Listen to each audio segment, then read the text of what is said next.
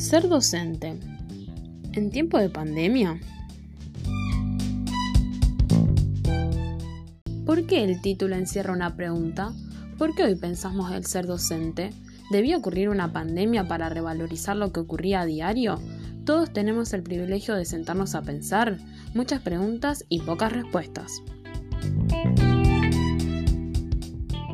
La pandemia del coronavirus ha venido a evidenciar las fortalezas y carencias de nuestro grupo social. En este panorama, el sistema educativo ha sido uno de los más afectados. La mayoría de los países latinoamericanos tuvo que acceder a un reajuste de calendario y contenidos con el fin de permitir que los alumnos siguieran con un proceso a distancia regulado por los docentes y acompañado de los padres de familia para lograr su efectividad.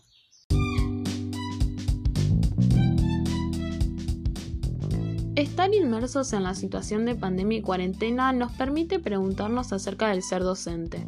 En este contexto, la primera pregunta que podemos hacernos es, ¿tenemos que seguir enseñando? Sin dudarlo respondo que sí. Ahora bien, ¿por qué? ¿Con qué objetivo? Planeemos una primera respuesta. La escuela tiene que seguir, adaptarse y seguir, pero no para formar a los ciudadanos del siglo XXI en la carrera del éxito, no para que los jóvenes estén al día con los contenidos curriculares. Es algo mucho más simple y a la vez complejo, algo que nos parece mínimo pero que es sumamente importante. Hoy la escuela y los docentes tienen que estar presentes, presentes para acompañar a los alumnos, para escucharlos y contenerlos, aunque en realidad nos estamos conteniendo mutuamente. En un mundo caótico y cambiante, los profesores deben trascender lo físico, lo arquitectónico y lo corporal.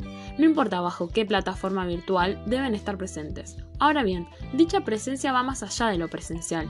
Es una presencia que acompaña y tranquiliza. Es tiempo de, como se pueda, mantener el vínculo y sostener. Hoy más que nunca la escuela debe cumplir el rol de conservar los vínculos.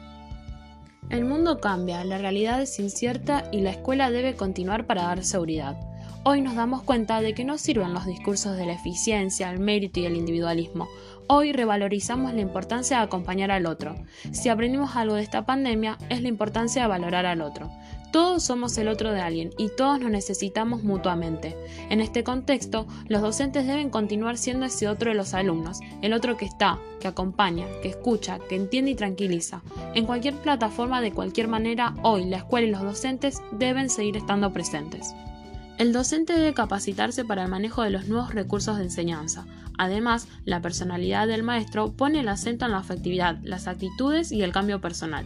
Esta concepción es personalista u humanista y enfatiza la insuficiencia del modelo tecnológico, de ahí la necesidad de la autoformación del docente.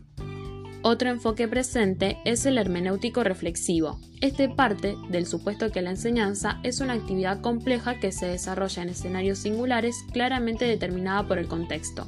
El sujeto reconoce su propio ser, recorre la problemática de la fundamentación y construye una metodología propia.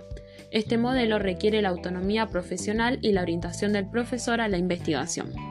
La virtualidad hoy por hoy es nuestra herramienta más preciada, y los docentes latinoamericanos están demostrando estar en mayor o menor medida a la altura de la circunstancia, poniendo su casa, su internet, sus computadoras, su tiempo extra y su conocimiento de las herramientas digitales y su uso educativo.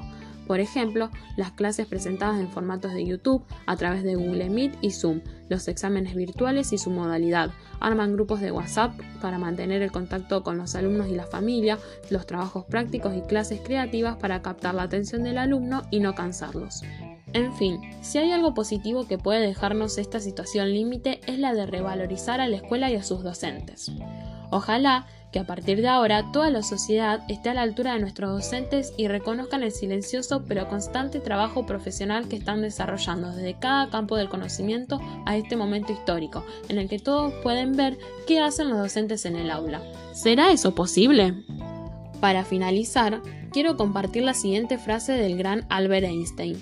La creatividad es más importante que la inteligencia. El que es creativo nunca se aburre. Muchas gracias.